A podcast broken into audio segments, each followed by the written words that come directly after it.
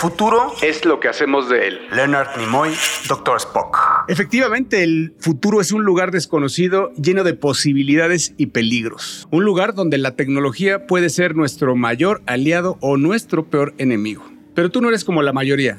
Tú eres curioso, inteligente, informado y sobre todo quieres estar un paso adelante. Bienvenidos, bienvenidas y bienvenides a este nuevo episodio de Mundo Futuro, el principio del fin. Mi nombre afortunadamente sigue siendo Jorge Alor, grabando desde la Ciudad de México y como siempre desde la ciudad de Seattle, Washington, eh, una deidad, una deidad eh, de Microsoft, un, hombre importante trabajando en esa gran ciudad para la gran, gran empresa que es Microsoft. Un hombre que, acumula, bueno, que en, conjunto con Mario Valle acumulan más de 70 años de experiencia en videojuegos. Este señor eh, se llama Jaime Limón, nos acompaña cada uno de estos episodios y le damos la bienvenida, queridísimo James. Y desde la Ciudad de México, esta vez, porque ya ahora sí se tardó el señor nómada digital, un hombre que, es empresario desde Silicon Valley, un hombre que, que, invierte en, empresas de videojuegos, un hombre que tiene un ojo increíble porque pues también tiene más de 20 años en este negocio. Eh, le damos la bienvenida al señor Mario Valle, los dos, mis hermanos, mis amigos del alma, ¿cómo están? Y vamos a platicar. Esta vez hay noticias esta semana y les quiero decir que eh, una de las que más me ha llamado la atención es que se libera la nueva versión de ChatGPT. ¿Qué escucharon de esto? Don Jorge, don Mario, don Emilio y a toda la gente que nos escucha, un placer como siempre estar aquí con ustedes. Y bueno, sí, eh, ChatGPT ya nos escucha, ya nos ve. Y pasamos de estar generando prompts y tratando de descifrar cómo le decimos las cosas para que nos entregue información a empezar a platicar con él y empezar a, o él o ella, o ya no sé qué género vamos a utilizar para la inteligencia artificial, pero ya poder platicar y tener conversaciones ya con ChatGPT, poder mostrar cosas y que nos genere imagen.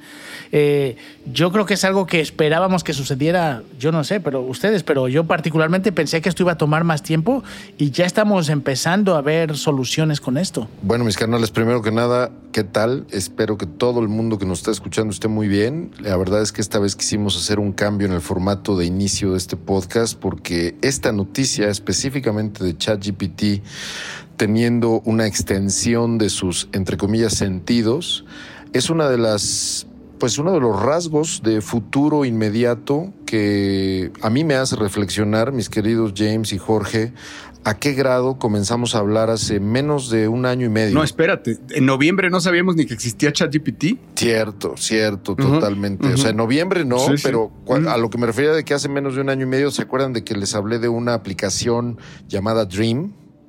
Que hacía con eh, eh, efectivamente, digamos, obviamente no, no, lo, no lo platicamos de una manera exhaustiva desde el punto de vista científico y técnico, pero yo platicaba de una aplicación en donde pequeños textos se interpretaban de una manera medio abstracta, etcétera, y pues en menos de un año y medio, la verdad es que, es más, es cierto, Jorge, yo creo que no tiene ni un año que empezamos a platicar de esa aplicación, pues ahora estar hablando de esto que nos ve, que nos oye y que verdaderamente nos puede ayudar a construir hasta programas enteros en Python, eh, es, es, a mí me rompe la cabeza. Efectivamente, como dices, James, es algo que lo veíamos venir, ¿no? O sea, es algo que ya se, se, estaba cantado. Pero lo que me impresiona mucho es ya verlo trabajar. O sea, eso sí está de, volarte la cabeza. O sea, el ejemplo que pusieron hoy, que digo, lo tenemos reciente porque apenas lo lanzaron hoy, es de, es de, le toman una foto. Oye, ayúdame a bajar el asiento de mi bici. Sí, claro, en esa bici le tienes que poner en, usar esta llave Allen para darle en este en una tuerca que tiene allá abajo. ¿Dónde abajo? Aquí y le voy a decir, sí, no, esa no es, es la que está junto. Oye, eh, en, aquí están las herramientas que yo tengo. ¿Cuáles son ¿Cuál es la que me sirve? Ah, la que está junto acá, que es la llave Allen de 12, es la que te serviría para darle vuelta en contra de las manecillas del reloj. o sea, ya es, ya es otro nivel. O sea, lo que estamos diciendo es, no es que vea, pero tú ya lo vas a poder hacer que vea con tus fotos. A ver, no es nada nuevo, eso ya se viene haciendo con Google Lens y cada vez vea, eh, eh, sabemos y los que hemos probado mucho Google Lens, pues que cada vez es más inteligente. Pero ya verlo combinado con ChatGPT no deja de impresionar. Sí, sobre todo porque estamos viendo ya una interacción que se siente muy natural, ¿no? Esta conversación, este tono donde no sientes que estás hablando con un chatbot y que este, la, manera en que interactúa contigo, cómo te responde, se siente que es tecnología, ¿no? Aquí estás hablando de conversaciones muy fluidas. Y creo que es como nos imaginábamos siempre la inteligencia artificial, ¿no? A un lado tuyo explicándote y ayudándote, uh, obviando que puede ver lo que está alrededor tuyo. Entonces, de, manera en que utilices ahorita algún dispositivo que le permita ver, pues tiene una presencia de alguna manera ahí. Acabamos de ver el inicio, damas y caballeros, de una revolución que es encima de la revolución de AI, porque el software que acabamos de ver desplegarse con este anuncio es el software que hoy en día se puede poner en una computadora literalmente construida como si fuera un robot y que humanoidemente tengas alguien que te ayuda viendo, oyendo, escuchando y explicándote de viva voz qué es lo que tienes que hacer. A lo que me estoy refiriendo es, es algo que ya vimos una vez y eso que vimos una vez es lo que sucede en el mundo cuando una computadora personal se sale de el formato tradicional, cuando una computadora personal que tenía teclado y tenía mouse y estaba conectada a internet con un monitor gigante se puso en nuestros bolsillos, el mundo cambió por completo. Si ahora este software tiene la capacidad de saltar de nuestros bolsillos y ponerse en nuestros oídos, en nuestros lentes o en un humanoide que tengamos enfrente, en realidad la tecnología ya llegó. Lo único que hace falta es el fierro que salta. Me gusta, me gusta mucho tu, tu approach, Mario. Creo que también algo que estamos viendo cómo, cómo inicia, porque al mismo tiempo, el día de hoy, Bard anuncia su nuevo release. Entonces, la carrera empezó. Bard contra, bueno, más bien Google contra GPT, contra OpenAI, eh, tener una carrera frontal, van, van, van mano a mano.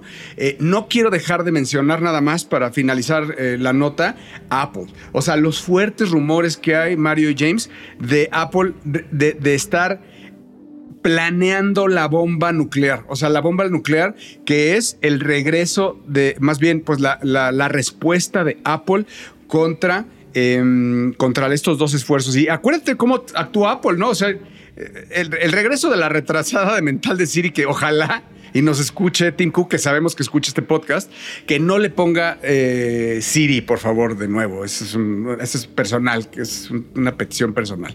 Pero sabemos que Apple va a responder, Mario y James. O sea, viene con todo. Eh, hay rumores por todos lados. Se ha filtrado ya muchísima información, muchísima información de cómo es que eh, Apple va a responder en breve. En fin, así las cosas con el tremendo y vertiginoso avance alrededor de la inteligencia artificial que el día de hoy nos hizo tratar de apurarnos para comentar rápidamente esta noticia que nos dejó verdaderamente pasmados a los tres y quisimos comentarla. Pero a mí me toca, damas y caballeros, como siempre, número uno, agradecerle su paciencia de santo y de santa, porque la verdad es que a veces nos tardamos mucho en sacar este episodio.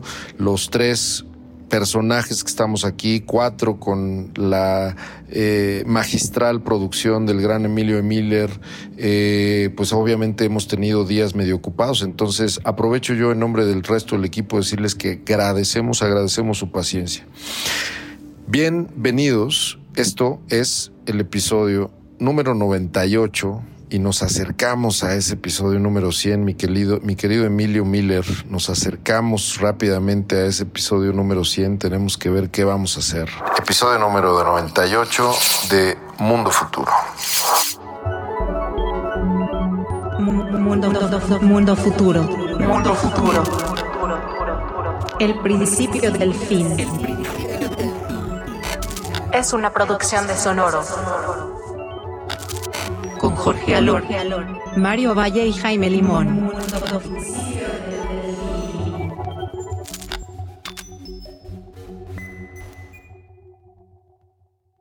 Bueno amigos, pues este fin de semana lo tuve movidón mm, porque me receté el libro completo de Elon Musk y de Walter Isaacson, escrito por, eh, por Walter Isaacson. Y bueno, pues les quería comentar a ustedes y al respetable mis, eh, mis primeras impresiones. Y, bueno, como ustedes saben, y ustedes lo deben de saber, es un, ya hoy es un libro polémico, ¿no? Es un, un libro polémico porque eh, básicamente lo que se está diciendo es que Walter Isaacson fue, es, muy indulgente con, con Elon Musk, ¿no? O sea, al final está haciendo, para mí, le está haciendo un homenaje, que eso no es necesariamente como él lo hace. Él, él ha sido pues, más desde un punto de vista neutral. No creo que, pues no, no, no, no me parece que eh, a, Doudna la haya atacado o no me parece que tampoco Steve Jobs, ¿no? Pero, pero en este caso sí está muy pro, pro Musk, ¿no? Entonces, a ver, sí, sí lo deja ver. Eh, quiero, quiero atacarlos desde el principio, ¿no? Es un libro que narra, es muy ágil, o sea, tiene, eh, tiene, está hecho de 100 capítulos ágiles, muy rápidos, que, puedes ir leyendo eh, eh, consecutivamente. No necesariamente guardan, no necesariamente guardan un, orden eh, cronológico, pero al final sí, o sea, al final ya visto desde arriba sí, sí, lo, sí, sí tiene un, un, sentido. Y lo abordo desde el punto de vista de, de, cómo es como, como hombre de familia y básicamente como empresario y como como, como cambiador del mundo, vamos a decirlo, como, como una persona que quiere cambiar el mundo, porque eso me parece de Isaacson que todo el tiempo lo está repitiendo como mantra para saber, para que nos quede claro por qué este dude hace lo que hace. ¿Por qué? Porque quiere continuar con la especie humana y hacer una especie transplanetaria. ¿Por qué? Porque quiere eh, acabar con el problema del calentamiento global y por eso hace eh, eh, los, automóviles eléctricos. Porque quiere terminar con el trabajo de los hombres y entonces crea androides. Porque quiere la comunicación global y crea Starlink. porque entonces eso todo es, todo es apro, pero cuando lo ves desde un punto de vista cuando unes todas las aristas te das cuenta que no, o sea, que, realmente no es por ahí que lo que, lo que, lo que quiere es una, este, es, una enfermedad que tiene ya de, de, control. Y, y, el dude cuando ya te acercas, lo que te deja ver en su vida personal, que es un cuate súper desordenado, es un cuate con Asperger, como pues todo mundo sabe, es eh, excéntrico, es, es, impulsivo, crítico, eh, eh, vaya, tiene una personalidad muy, muy dura, tiene una personalidad que a mí me daría miedo trabajar con un duda así, o sea, me daría miedo eh, tener una junta con él, me daría miedo porque, porque es así, es, es frontal, es agresivo, ¿no? no La verdad no quisiera ser su gente de recursos humanos porque, porque por, por cada junta despide cuatro, personas, ¿no? O sea, ha, hecho llorar, ¿no? Ha hecho llorar otros ejecutivos. O sea, en algún momento eh, yo empecé a leer también un poquito el libro. A muchos. Sí, en, algunos de sus de, las personas que le reportan en estado casi catatónico, ¿no? De, de, lo duro, lo fuerte que es cuando critica, cuando. Entonces, sí, es este. Se ve que no es, no es un jefe fácil. ¿No? No, no, no. la, o sea, te hace ver a, Steve Jobs como una broma, o sea, de cómo era de qué, qué duro Steve Jobs. No, hombre, este dude. A ver, dicen, dicen, hacen una analogía ahí. O sea, Steve Jobs nunca se paró, nunca se paró en una fábrica este dude no, no sale de las fábricas, o sea, tiene un sentido, un compromiso con la producción, con, el, con meterse hasta el último detalle de la ingeniería de los productos, de miedo, ¿eh? O sea, de miedo porque, pues obviamente es un, a ver, quiero partir nada más, quiero dejar en claro que es un genio. O sea, tiene una genialidad absoluto manejo de la ingeniería y las matemáticas. Eh, ah, total, total, ¿no? Pero tiene una producción muy ruda. Jorge, pero eso no es nuevo, mi carnal. Este güey tiene una formación de ingeniería que es como si más bien juntaras a Steve Jobs y a Steve Bosniak. Si Steve Jobs hubiera tenido el conocimiento técnico de Bosniak, pues a lo mejor también estaba convirtiéndose en ese loco que se metía en las fábricas, etcétera.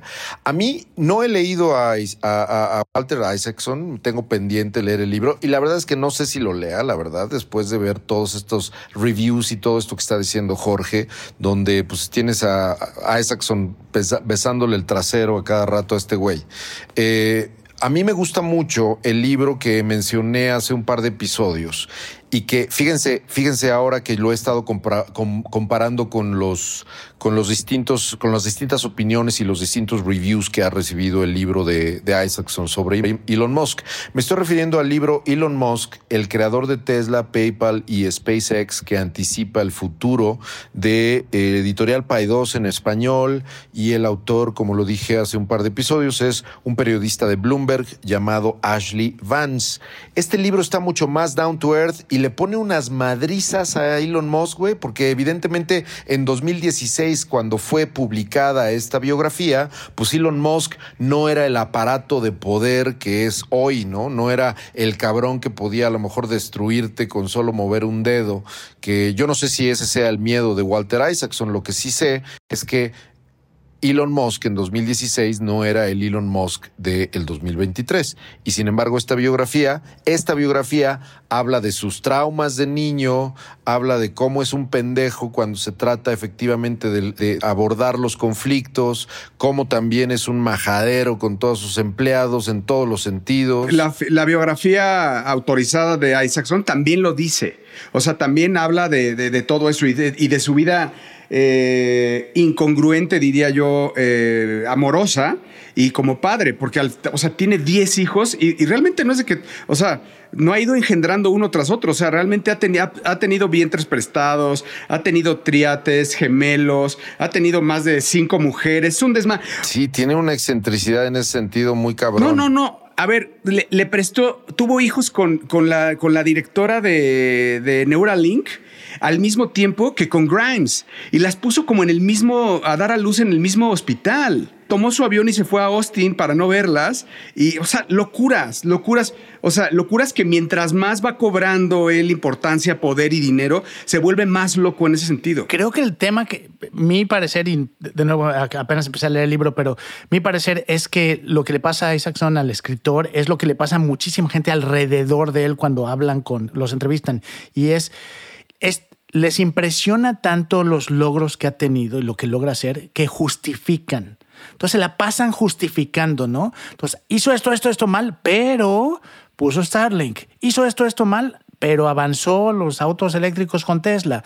Entonces, creo que ahí es el reto, donde estamos ya muy acostumbrados a ver que gente que tiene logros políticos, en este caso tecnología, a que justifiquemos conductas ilógicas y, y, actitudes pésimas que criticaríamos con alguien más, pero la justificamos porque logró algo. Incluso esas conductas, James, se están saliendo de control porque son, son, conductas que él puede llevar a nivel gobierno, puede llevar a nivel otras empresas. Él, él tranquilamente manda la chingada perdón a, Jeff Bezos, ¿eh? Y, y, le ha contestado a Trump y a Biden que es un estúpido y que, o sea, a todo, o sea, realmente yo no sabía a qué nivel a qué nivel eh, de, contestatario es este, este señor. O sea, él no le tiene miedo, oigan lo que les voy a decir, no le tiene miedo hoy a nada, a nada, ni a nadie absolutamente. Nadie lo puede parar. Yo creo que, yo creo que hoy yo te podría decir, ya es muy tarde. Y te voy a decir algo que, me, que, es algo que me quedo del libro, para no extenderlo más.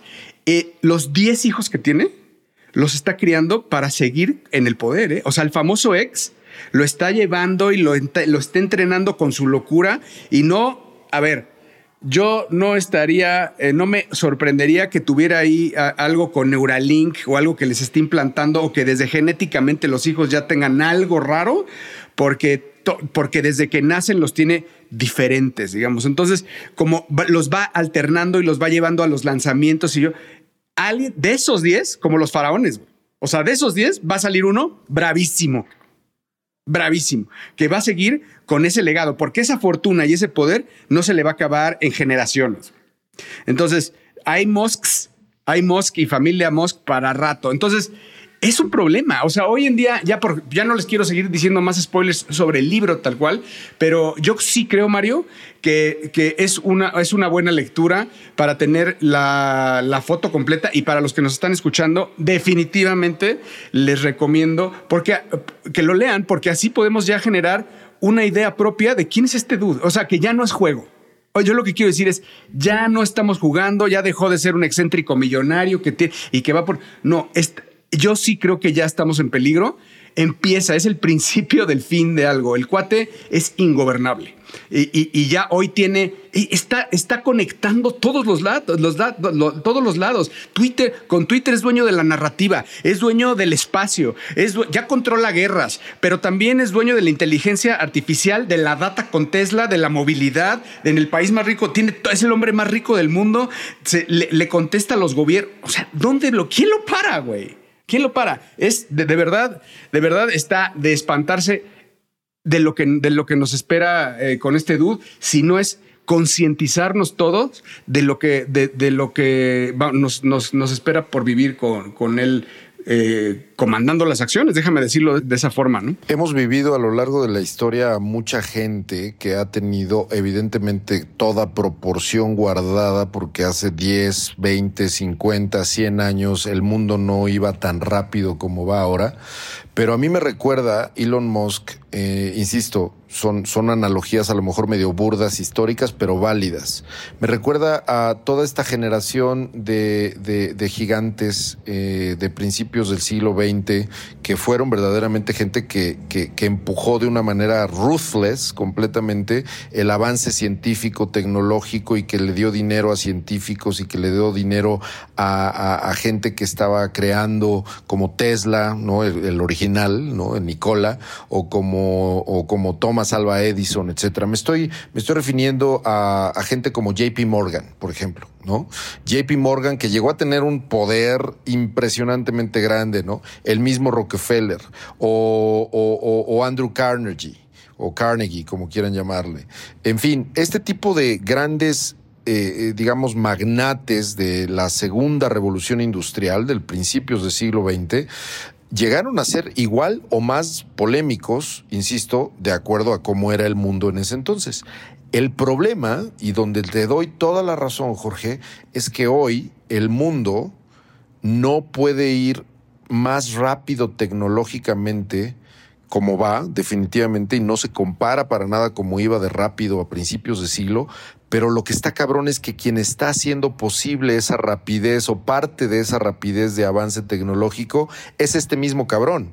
Y antes, todos estos magnates y todas estas personas que influían tremendamente en el mundo por su poder financiero, dependían en la periferia de inventores y de la gente que eran los que estaban moviendo al mundo, y ellos lo único que tenían eran lana y lana y lana y lana.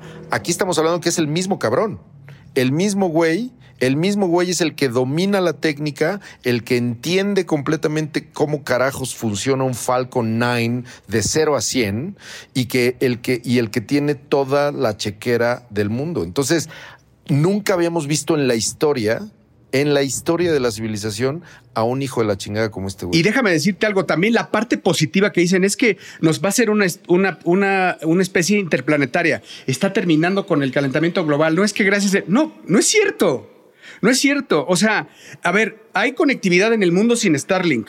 No necesitamos llegar a Marte o no por lo menos en el span de tiempo que él dice. No, eh, no necesitamos a él que confirme contratos con la NASA, ni necesitamos un Neuralink en el mundo. No sé, no sé, no sé, necesitamos Neuralink. No necesitamos Tesla porque todo. Y hay muchos Teslas. Claro, porque hay 17 empresas en el mundo que están teniendo la producción de autos híbridos y eléctricos totalmente, que no necesariamente es Tesla, es ya la cagamos, güey. Hemos creado un monstruo. Sí, señor. Sí, señor. Tú eras bien fan, mi carnal. Me quedo con Steve Jobs. Me siento como Hello Kitty, güey. Estás escuchando. Estás escuchando. escuchando. Mundo futuro. Mundo futuro. Y bueno, a toda esta conversión que estamos teniendo, eh, estamos viendo cómo durante muchos años ya, eh, todos estos empresarios, directores de empresas, dueños de tecnología, han tenido esta influencia global y cómo durante todo ese tiempo también, pues muchos gobiernos o la mayoría de los gobiernos han levantado las manos, han permitido que, eh, pensando en eh, o dando prioridad a, bueno, esta es tecnología, estas son cosas que van a ayudar a la humanidad, no han metido tanta mano. Y estas empresas han logrado tanto poder y tanto impacto que hoy en día lo que estamos esperando que suceda, y ahorita les platico lo que se ve como inicio de esto, es que los gobiernos empiecen a tomar cartas en el asunto. Nosotros llevamos desde que empezó este podcast criticando que no hay legislación, que los gobiernos no entienden, que la gente de los gobiernos es muy vieja y no, no, ha, no ha interactuado, no ha tenido acciones para empezar a entender cómo cuidar a los ciudadanos de justo estos ejemplos que estamos viendo, ¿no? Del poder que puede tener un Elon Musk. Y al parecer están empezando algunos gobiernos a dar los principios o los primeros pasos para empezar a poner un freno. Si este freno lo va, a lograr realmente controlar, quién sabe, el tiempo lo dirá. Pero hoy estamos viendo, les voy a dar unos ejemplos para que podamos platicar, pero ah, a la Unión Europea controlando productos para Apple, ¿no? La Unión Europea pasó una ley donde dijo, Apple ya no puedes tener el control de cómo los, qué cables utilizan tus teléfonos. ¿no? Por y pasó leyes que obligaron a una empresa como Apple, muy poderosa, a que tuviera que cambiar tecnología dentro de sus aparatos, ¿no? El cable USB con el que se cargan los iPhones. De igual manera, eh, pasó la Unión Europea legislación que obliga a, los, a, las, a, las, a las compañías de social media, de medios sociales, a seguir ciertos lineamientos en cuanto al contenido, ¿no? No poder esparcir información que no es fidedigna, según ellos. Y ahora también estamos viendo totalmente nuevo eh, el gobierno de Estados Unidos empezando un eh, juicio contra lo que ellos llaman un monopolio por parte de Google y al mismo tiempo también el gobierno de Estados Unidos con 17 de sus estados eh, llevando a juicio a Amazon igual por prácticas monopólicas. Entonces, hace mucho que no veíamos, creo que desde los tiempos de casi la, del juicio contra Microsoft, ¿no? Sobre monopolio, que los gobiernos empezaran a ejercer eh, eh, presión y potencialmente legislación, o por lo menos eh, revisión y, jurisprudencia alrededor de cómo funcionan estas grandes empresas. Toda la razón, James. Yo creo que vamos a ver en un futuro a una, una, respuesta de los gobiernos mucho más enérgica y fuerte en contra de muchas cosas, déjame decirte, ¿eh? porque eh, eh, hoy en día están de una forma laxos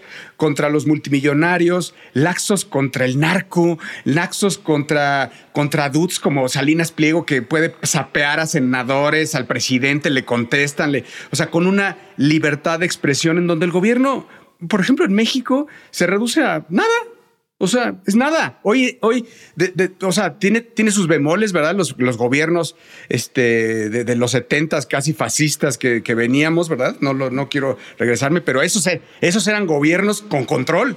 Hoy, hoy un control, hoy este país, por lo menos hablando de México, y déjame decirle a los amigos que nos oyen en Colombia, no hay control. Los países están tomados totalmente por, por, por, muchos, por, muchas, por muchos lados, ¿no? No quiero decir nada más gobiernos como el narco. Y le pasa a, le pasa a Estados Unidos con los millonarios. Está tomado el gobierno. O sea, al final está tomado por los wokes también, porque pues la verdad es que el tema woke no lo han podido parar y es algo que sigue y sigue avanzando y no lo podían parar el tema racial, el tema, vaya, el gobierno los gobiernos no están respondiendo. O, o pasa lo que dices James, en donde, en donde hay una respuesta, empiecen ahí y espero que no sea demasiado tarde, o, veremos un cambio drástico que, que, no, me, no me estoy imaginando un futuro más que, más que o, gobernado por las grandes corporaciones como, como, como hay cientos de series, ¿verdad? Donde es un futuro distópico gobernado por, por las corporaciones, o nos vamos a, una división, ¿verdad? Me,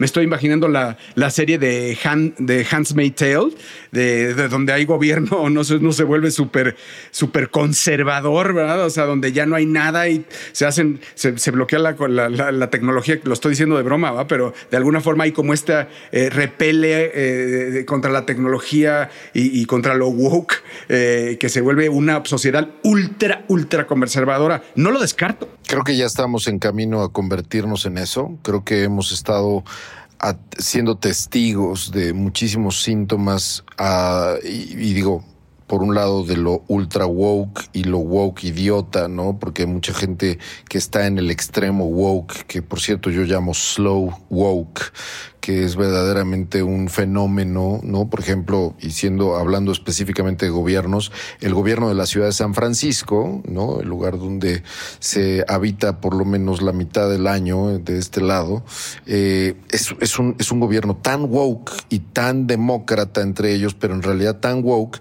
que ha bajado y lo hemos hablado aquí, sus estándares, por ejemplo, a nivel criminalidad y a nivel este lo que perdona en términos de seguridad, y entonces ahora San Francisco está fuera de control, cabrón. ¿Qué va a suceder? A lo mejor en tres años, cinco años en San Francisco, pues que va a llegar alguien y que va a decir yo voy a poder a poner orden en esto, entonces va a llegar un, un, un, un ultraconservador eh, republicano a lo mejor, ¿no? El primer republicano desde hace mucho a lo mejor en San Francisco, y va a decir aquí se va a poner orden porque se va a poner orden, y va a ser como el Giuliani de los noventas, dos miles en Nueva York, que puso orden con todo y lo tremendamente temible que es ese cabrón, pero quien terminó con la crisis de crimen en Nueva York cuando fue alcalde, pues fue Giuliani, cabrón. Entonces, vivimos en ese mundo de dos distopías, vivimos en ese mundo de dos tragedias y pues lo que merecemos es que nos caiga un asteroide, así que vamos a hablar de eso un poco después. Y digo, al final del día, lo que estamos viendo y lo que están ustedes describiendo es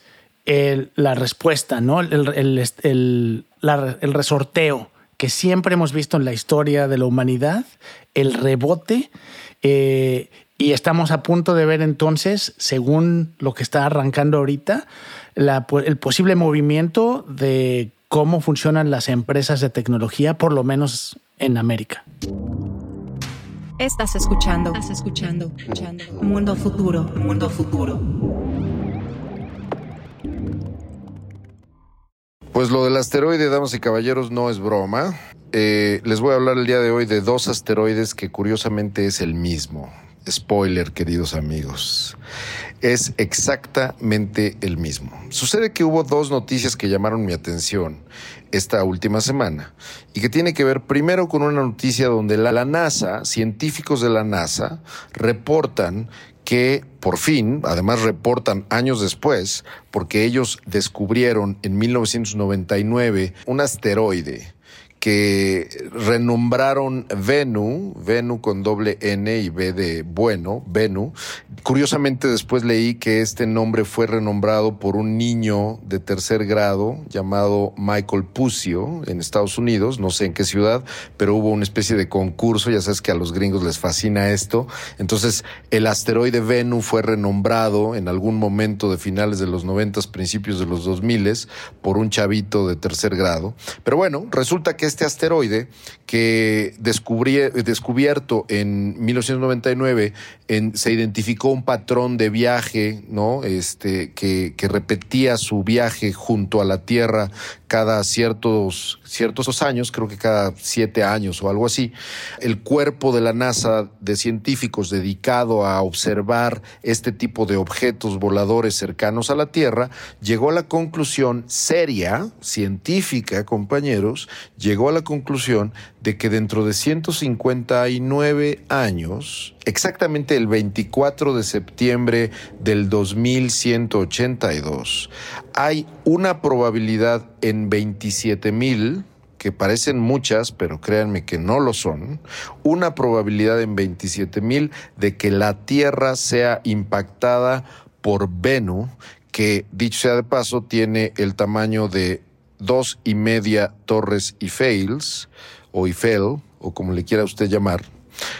Imagínense, la Torre Eiffel, tres veces casi, prácticamente del tamaño de la torre del Empire State en Nueva York.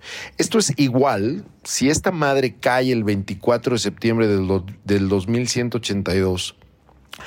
La fuerza con la que este asteroide va a pegarle al planeta Tierra, gente, va a ser como si 24 bombas atómicas cayeran en el mismo lugar. O sea, yo creo que no la contamos si esta chingadera cae el 24 de septiembre de 2182. Cuando yo leí la noticia, puse un tuit que decía, que David Sinclair me dé vida. Hemos hablado de David Sinclair aquí, porque David, David Sinclair es alguien que está trabajando en la inmortalidad o en alargar la vida de las personas. Y este David Sinclair podría darnos la vida para poder presenciar ese momento. Qué delicioso sería presenciar ese momento. Fíjate que leyendo un poquito sobre la noticia, obviamente los científicos están felices porque fue una misión de siete años, como mencionabas, ¿no? Siete años de que lanzaron y prepararon todo, a que recibieron las muestras. Eh, mencionaban que, eh, que este asteroide es más viejo que la Tierra. Entonces, que muchas de las muestras que estaban buscando ahí, que se van a pasar los próximos 10 años analizando, van a repartir muestras alrededor del mundo. Eh, eh, son, buscan algunos materiales orgánicos, incluyendo agua, que les ayuden a entender un poco más el origen este, del universo y de nuestro planeta. Las malas lenguas también dicen que parte de la razón por la que querían también las muestras es para entender la consistencia del asteroide en caso de que tengamos que o se logre tener un tipo de defensa. Eh, para que no vaya eh, a, pegar aquí, ¿no?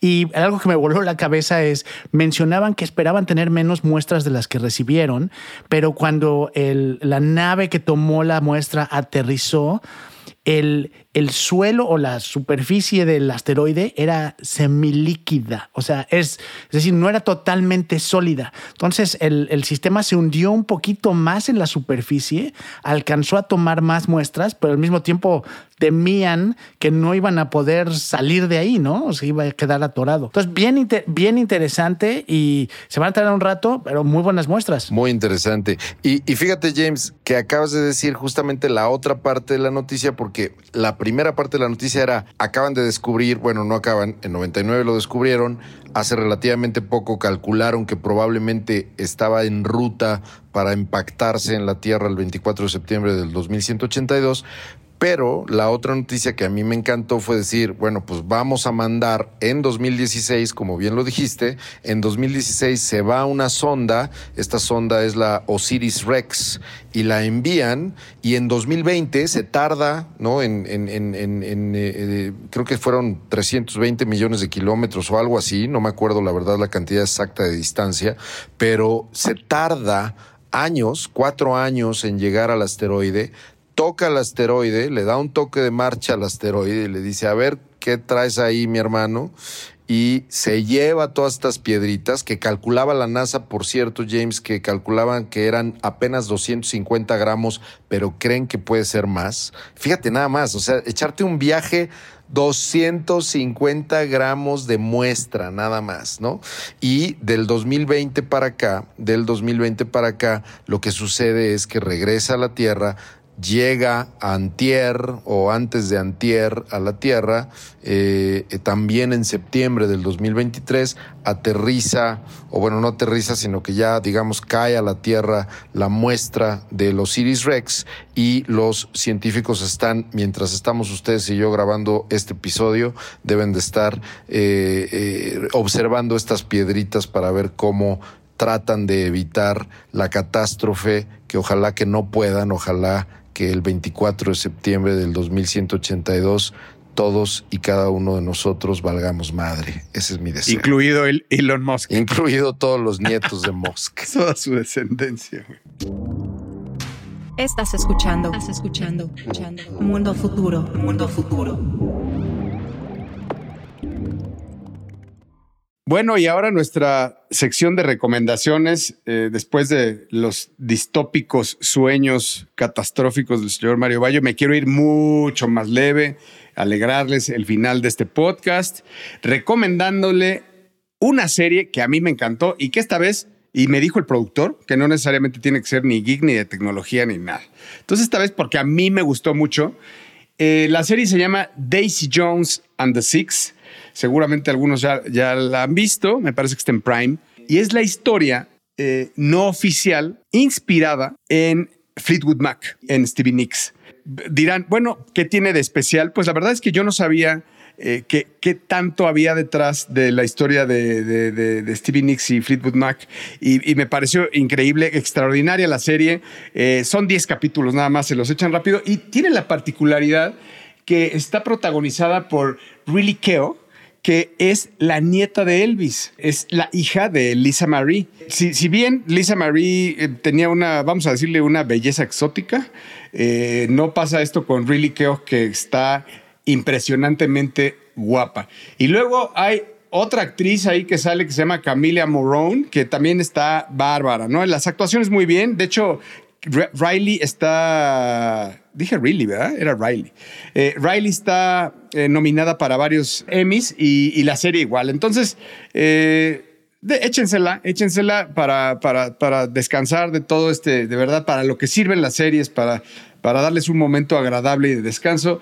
Daisy Jones Y bueno, como mencionamos antes en el episodio, yo les quisiera recomendar una película que es un clásico, eh, que si usted quiere entender el futuro que nos depara, hay que voltear al pasado y esta película de 1968, 2001, Odisea del Espacio, de Stanley Kubrick, eh, basada en la novela de Arthur C. Clarke que muestra de manera muy clara tecnologías que hoy tomamos eh, como de diario, incluyendo la primera tablet, de hecho, muestran una tablet antes de que existiera el, el, concepto de lo que iba a ser una tablet. Bueno, ahí sale una tablet. Efectos especiales que para su época impresionantes y que inspiraron a gente como George Lucas y Steven Spielberg. Una película que vale mucho la pena, donde uno de los personajes principales es una inteligencia artificial de veras muy recomendable para los estándares actuales. Es una película que se puede sentir lenta en acción, pero que vale mucho la pena y que si usted la ve, por fin va a entender el principio de la película de Barbie.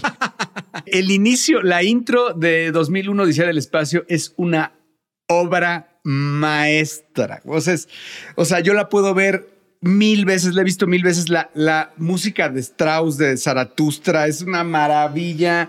Es, es, vea, o sea, la, intro vale toda la película, sin hablar de, de, las escenografías, de la fotografía de Kubrick, de la, de la maestría de Arthur C. Clarke y cómo, lo que dices, cómo hace estos presagios de, de futuro. Eh, no, no, a ver, yo creo que gran cantidad del, apreciable, venerable y respetable que está escuchando este podcast lo ha visto, pero, pero sí, James, te, la volaste con tu recomendación. Y si ya la vio, vuélvala a ver. Se ve, sobre todo si hace mucho que la, que la vio. Bueno, damas y caballeros, yo le voy a recomendar primero que nada que le ponga un twist de naranja al espresso doble cuando lo pida. Es verdaderamente rico, suena extravagante, suena raro, pero verdaderamente me lo va a usted agradecer.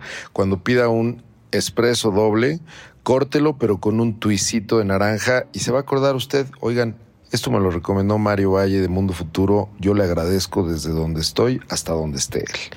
Además de eso, le voy a recomendar un videojuego que creo, tengo la sospecha que yo ya había recomendado aquí. Pero bueno, de todas maneras, como no existía en ese entonces eh, la gustada sección de recomendaciones, lo voy a recomendar oficialmente. Yo platiqué en alguno de esos episodios hace muchos, muchos, muchos meses que había jugado un videojuego llamado Elden Ring. Elden Ring. Este videojuego, que es un videojuego desarrollado por la empresa japonesa de desarrollo de videojuegos AAA llamada From Software, así se llama, From Software. Esta empresa es una chulada de casa creadora de videojuegos, ha creado tremendamente grandes, grandes, grandes juegos. Sekiro es otro de mis favoritos, que es uno de los juegos que también terminé.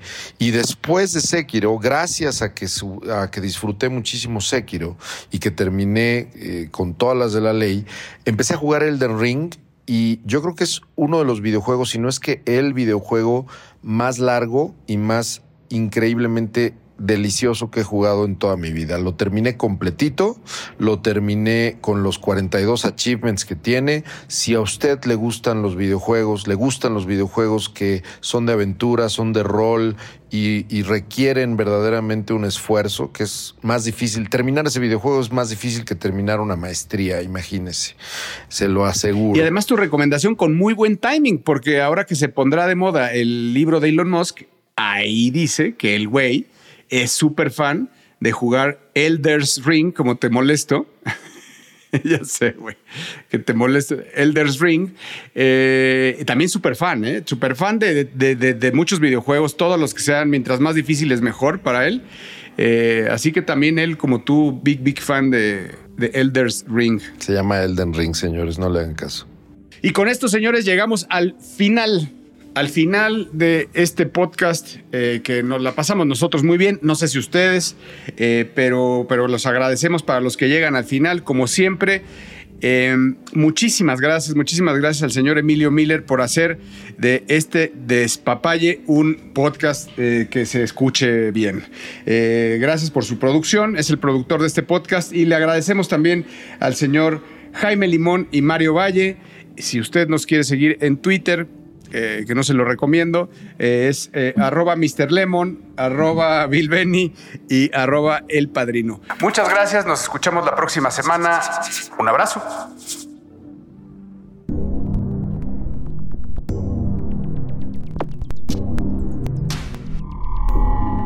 Esto fue, esto fue, Mundo Futuro, Mundo Futuro, el principio del fin. Síguenos en Twitter, Spotify y Apple Podcasts.